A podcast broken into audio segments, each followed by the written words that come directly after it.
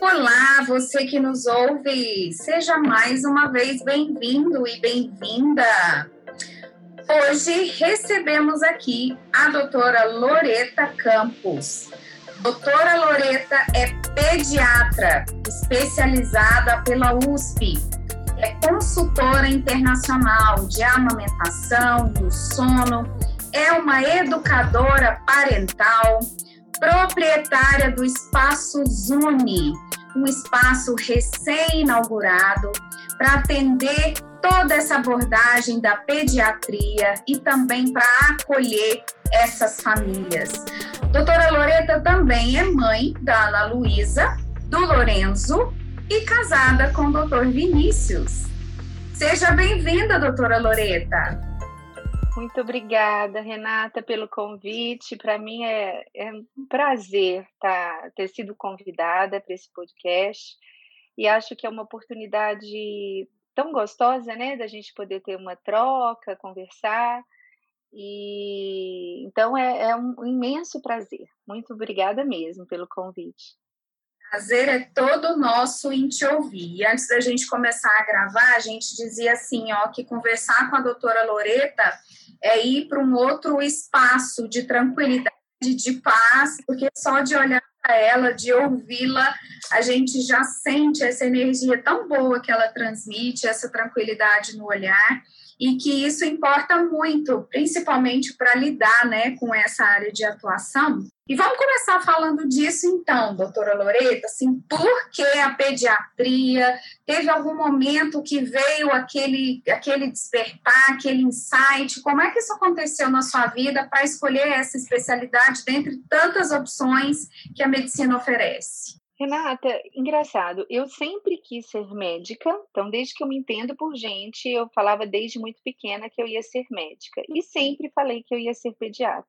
É, a, a, conexão com a criança sempre foi muito grande, assim, eu tinha, é, é, tinha prazer em estar com criança, em cuidar, e eu acho que a criança é um, é um ser humano tão puro que a gente devia cultivar muito isso, né? A nossa criança interior, que, que pena que a gente perde isso com o decorrer do tempo, porque é um, uma criança pura mesmo de, de, de maldade, de, existe uma sinceridade gigantesca e uma troca enorme. Então, eles quando bem acolhidos, eles nos dão muito, muito mais do que a gente oferece para eles.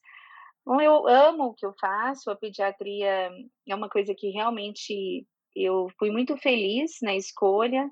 É, tive alguns anos da minha vida como oncologista pediátrica, porque eu sou fiz residência em, em eu fiz pediatria, depois eu fiz três anos de oncologia. Na época, no, quando lá na USP, no HC, eu atendia muito paciente oncológico, não pronto-socorro, e fui me apaixonando pela área, pela especialidade, e fiz oncologia pediátrica durante 12 anos, trabalhei no, até no Araújo Jorge, 12 anos, era coordenadora dos tumores cerebrais. Mas a relação médica era muito, assim, essa questão, eu, eu não consigo uma relação médica muito distanciada. Então a gente se aproxima muito, eu, eu e o, a oncologia, o paciente ia muito né, com frequência semanal, eu via três vezes na semana quase. Então, é, principalmente depois da minha maternidade, ficou muito sofrido para mim fazer oncologia, apesar de gostar muito, mas a cada perda, perca de paciente que eu tinha, ou uma nova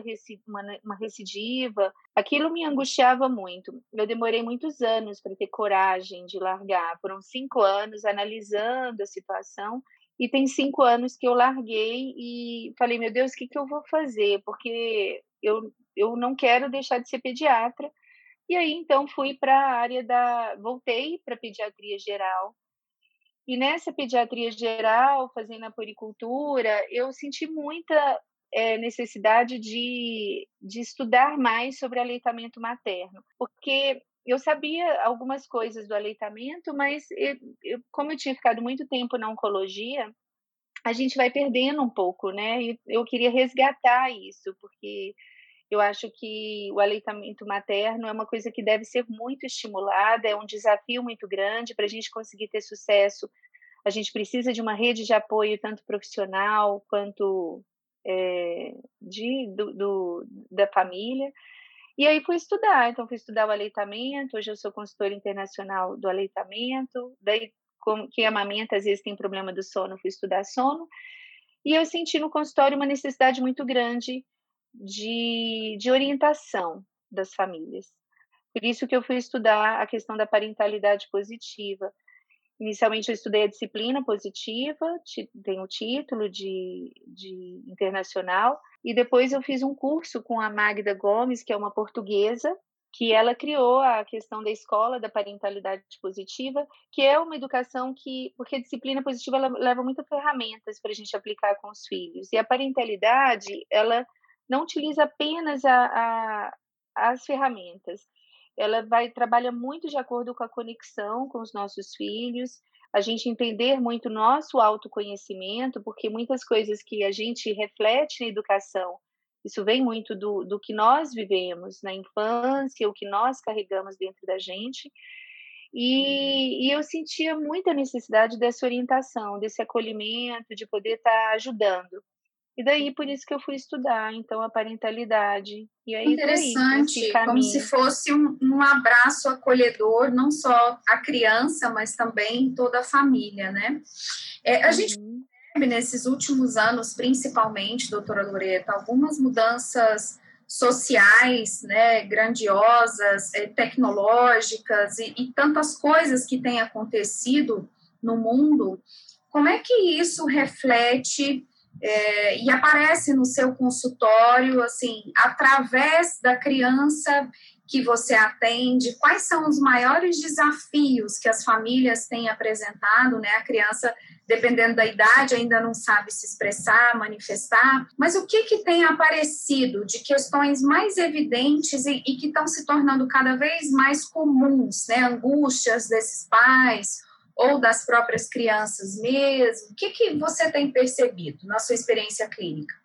É, eu acho que o mundo veio mudando muito, né? Nós mulheres, a gente assumiu é, várias funções, né? Vários papéis. A gente conquistou o mercado de trabalho. Nós estamos é, conseguindo nos firmar nisso.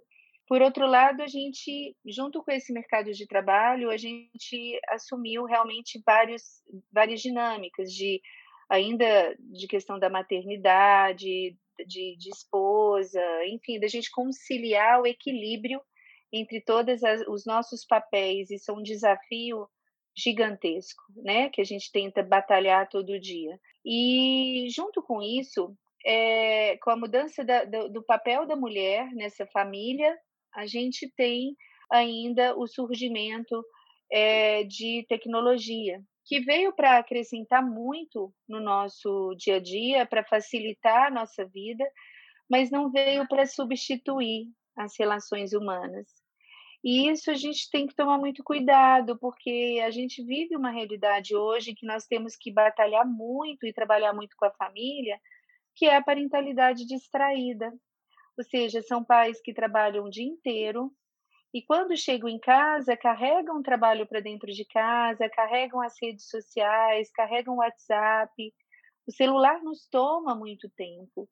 E aí, uma mãe, um pai que ficou muito ausente pelo trabalho, e eu acho que a gente tem que trabalhar mesmo, mas por outro lado, quando a gente chega em casa, a gente precisa buscar conexão. E conexão com todas as relações, com o companheiro, com a companheira, com os filhos. E as famílias, infelizmente, a gente está perdendo isso, né? Hoje as refeições em família são refeições é, com televisões ligadas, com celulares, com tablets. É, eu acho que a refeição em família é uma coisa que eu falo muito com, com os pais que é, ela é uma coisa que a gente tem que batalhar muito para ter pelo menos uma no dia, porque é um momento de conexão familiar e que fica na memória afetiva dessa criança muito grande. E que a gente tem que fazer esse momento sem distrações, é um momento de conversa, da gente conseguir é, trabalhar um monte de coisas que aconteceu com essa criança, falar também do como foi o nosso dia. E ter essa disciplina interior, né, Renato? Porque é um trabalho nosso de, de, de tentar fazer com que a gente dis, disponha desse tempo, que seja meia hora, uma hora, mas que seja quando você chegar em casa, deixe o telefone um pouco de lado, se conecte com, com os filhos, converse, porque às vezes a gente chega em casa, a primeira coisa que faz é sentar no, no sofá e mexer no, no telefone. E aí a gente vai parando, sabe, de se comunicar. E isso vai gerando problemas que é, a gente não percebe o que está acontecendo com o outro. Então, muitos filhos às vezes ficam com ansiedade, com angústias, e, e, e esse dia a dia do automático, da gente chegar em, trabalhar, chegar em casa, arrumar casa, organizar, escola, faz tarefa, e aí vai mexe no celular. Ou seja, a gente vai entrando no automático e a gente tem que parar observar e, e refletir realmente que a mudança depende da gente e vai depender um esforço. É exatamente é, isso muitas... que eu ia te perguntar, assim, é, uhum. a, às vezes vem como um reflexo, né, do que está acontecendo nesse meio, como é que você chega até esses pais, até, né, porque às vezes é, é, eles não estão percebendo essa, essa distração, é, essa não priorização desses momentos em família, para as relações, para essa conexão acontecer. Como é que você consegue abordar esses pais e levá-los a dar esse passo para trás e falar: peraí, deixa a gente refletir sobre isso? Como é que você faz isso? Deve ser bem desafiador. É, eu acho que o mais importante é fazer com que eles enxerguem que o comportamento da criança sempre reflete algum sentimento que ela está tendo, né?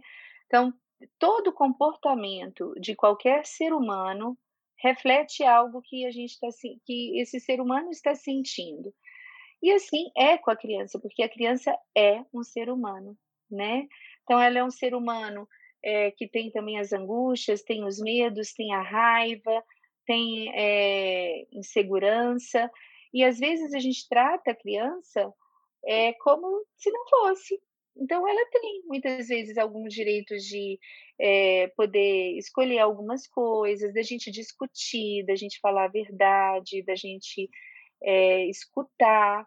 E aí, é, quando a gente trabalha isso dentro da, dos pais e que eles entendam isso, que às vezes uma criança que está com um comportamento muito agressivo, isso não é o problema da criança, e sim muitas vezes é a, a, a, a, sensação e a tentativa dessa criança é, se conectar com essa família, é, é, eles abrem um pouco o olhar, sabe? E, e, é muito legal quando você faz um, um, retorno e você vê que a família está tendo aquele esforço, eles percebem e tem um esforço de, de mudança. Hoje eu atendi uma, uma, um retorno de uma menininha de 11 anos, que é um doce de menina, e, e ela, só que estava assim, a pandemia é, dificultou muita coisa para gente, né, Renata? Porque muitos pais ficaram trabalhando em home office, perderam rede de apoio, é, daí com isso ficaram sobrecarregados, mais com a função ainda dos filhos o dia inteiro em casa, filhos mais agitados, mais ansiosos, porque a criança sofreu muito com essa pandemia, por, perdeu os amigos, é, eu acho que foi um, um dos, das faixas etárias mais prejudicada. Ansiedade e depressão aumentaram demais. Eu acho que as relações ficaram muito mais evidentes porque não tinha como esconder algo que que estava tampado com aquela dinâmica do dia a dia, porque a gente ficou muito dentro de casa, as relações ficaram muito intensas, né? E isso trouxe muitas coisas, né? Trouxe é, reflexões positivas para a gente refletir muita coisa que permitiu mais o tempo com a família, é, da gente rever alguns valores, né? Do que é importante para a gente. Mas, por outro lado, também trouxe essas é, dificuldades do, do dia a dia, que a gente perdeu rotina, o sono atrapalhou, a alimentação ficou mais desregrada. Então, é, foi complicado, né? Sim, é, é, mudou toda a dinâmica, né? Familiares. Uhum. É, e doutora Loreta, como que você tem tratado é, orientado né, as mães, eu acho que é uma curiosidade, até uma, uma questão também das pessoas que nos, nos ouvem, com relação a tempo de tela. Existe um tempo indicado, é, televisão é diferente de celular, né, tablet é diferente de televisão. Como é que isso tem sido trabalhado dentro da pediatria para a gente conseguir é, ajudar essas pessoas a também trabalharem ali, né, nesses prazos razoáveis, para não prejudicar a saúde dos filhos, nem a saúde física, nem a uhum. saúde emocional. Quais têm sido as orientações? Hoje imagino que seja uma queixa recorrente também, né? Porque uhum. De casa, pai e mãe precisa trabalhar em home office sem essa rede de apoio, e aí, o que, que faz com as crianças? E acaba cedendo. É, o que, que, que, a gente fala sobre isso em termos de, de tempo? E também o que, que a gente pode fazer, o que, que tem tido de recurso para que os pais é, tenham outras possibilidades né, de ocupar esse tempo da criança de uma forma produtiva e saudável para ela e para todo esse para todo esse sistema familiar. Uhum. É, a recomendação da Sociedade Brasileira de Pediatria é até dois anos de idade não expor a criança a telas. Tem nenhuma tela, televisão, tablets, celulares. É, é, um desafio muito grande porque a gente vive nesse mundo é, tecnológico e, e, mas acontece o seguinte que essa fase desses primeiros dois anos que são chamados na verdade, está dentro dos mil dias de vida da criança, que são, é o período gestacional, mais os dois primeiros anos de vida da criança, é uma fase ouro, tanto do ponto de vista de, de determinação do futuro mesmo dessa criança. O cérebro ele está em pleno desenvolvimento, então são várias sinapses por segundo que esse cérebro faz.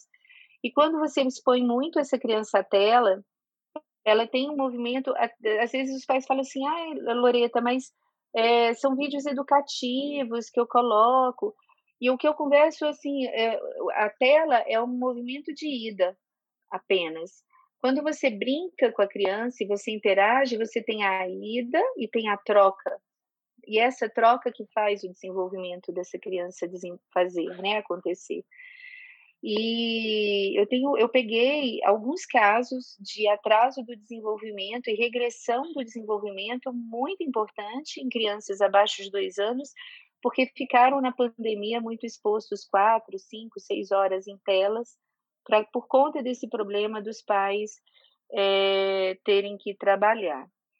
É, depois de dois anos, a recomendação é ficar uma hora, até mais ou menos sete anos, depois duas horas por dia. Eu acho que é, a gente tem que, igual eu falei, é, não é só policiar o tempo de tela dos filhos, também policiar o nosso. E estar junto, gente, é isso mesmo, dá trabalho, né? Então tem dia que a gente é, vai estar tá mais cansado, vai, mas a gente tem que tentar buscar primeiro uma organização.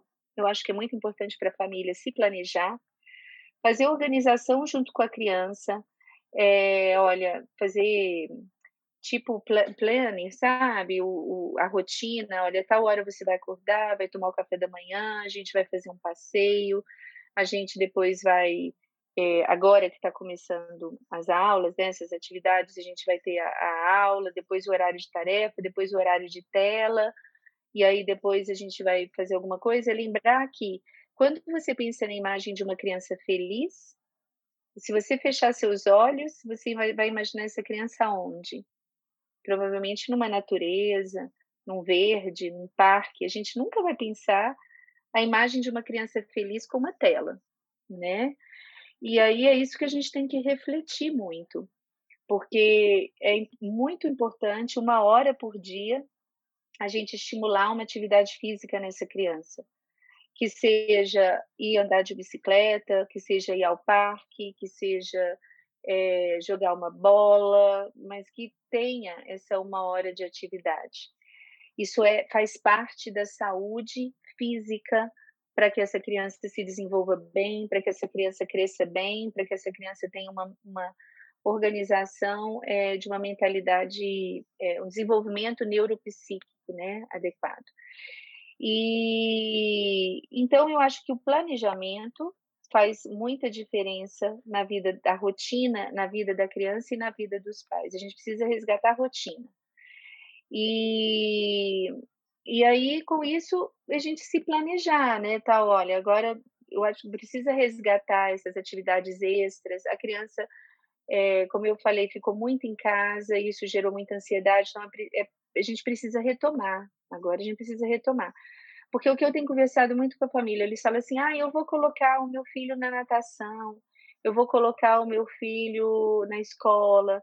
E aí eu vou falar o seguinte: você trabalha? Não, trabalho. Você vai ao supermercado? Você sai de casa para alguns momentos? Você.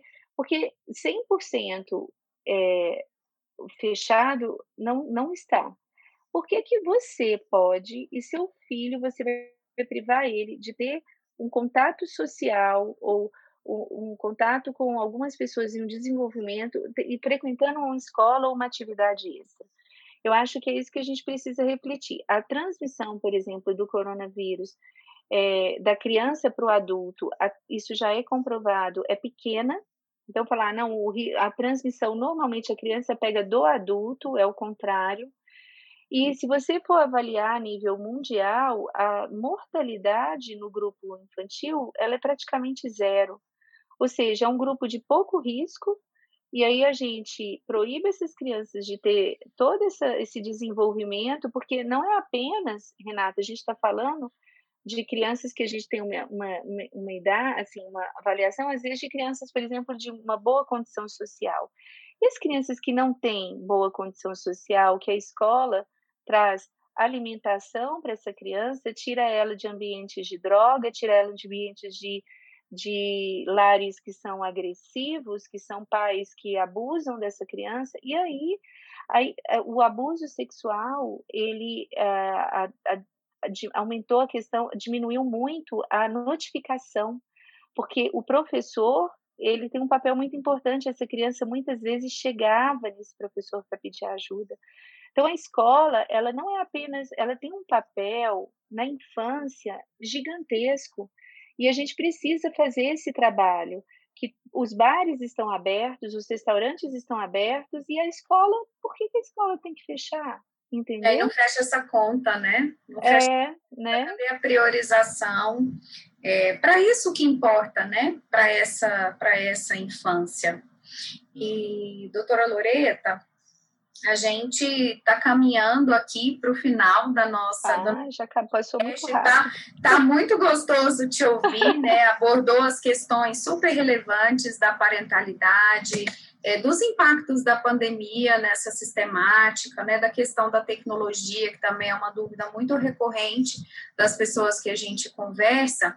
E aí a gente sempre termina esse nosso bate-papo com algumas frases e aí vamos falar dessas, dessas mães, dessas crianças que estão nos ouvindo agora, né, recebendo essas dicas, essas suas reflexões que nos levam realmente a parar e, e identificar que a gente ainda precisa ajustar muita coisa e que a família é essa prioridade, que essas relações são mais importantes do que a própria tecnologia que a gente precisa conciliar isso de uma forma mais saudável.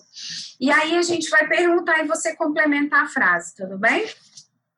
Hum, vamos lá, Ingrid. São. o que, que As mulheres são. É... Guerreiras. Muito guerreiras, principalmente as mães, né, doutora Lorena? Uhum. Precisamos de mais Precisamos de mais reflexão. Ótima. Precisamos de menos. Menos. É... Deixa eu pensar. Precisamos de menos. É... Ah, tem tantas coisas que a gente precisa de menos precisamos de é, menos, talvez críticas, eu acho, menos críticas ao outro. Excelente, com certeza. E minha dica como mulher, como mãe, como profissional, como essa pessoa que desempenha tantos papéis, né? Para uma outra mulher é que ninguém é perfeito. Uau, como bom ouvir isso, que alívio, que sensação é. gostosa que dá da gente pensar que realmente nós não somos perfeitas, né? Nós estamos aqui para aprender e para fazer o nosso melhor e saber dar prioridade e importância às coisas que realmente nos importam. Uhum. Papo delicioso contigo, doutora Loreta. Espero que você se sinta abraçada por nós também, todas as pessoas que te ouvem, assim como você acolhe, né, tantas pessoas, tantas famílias, que isso seja recíproco, que você receba todo esse amor que você doa claramente na sua expressão, na sua fala, no seu olhar, na sua atividade. E a gente espera poder contar contigo em outras oportunidades. Ai, Renata, muito obrigada. Tá? Adorei o bate-papo. Eu acho que são assuntos que são muito importantes, né, na a gente abordar. Você é uma pessoa que eu tenho grande admiração, grande carinho. Queria conviver mais assim, ó, bem pertinho. Nós vamos, nós vamos. Vem vacina, que nós vamos. É. Mas foi ótimo. Conte sempre comigo, tá bom? Conte sempre conosco também. A gente ter pessoas tão diferenciadas por perto e você com certeza é uma delas. Grande Obrigada, beijo no seu coração e até a um próxima. Beijo. Tchau, um beijo.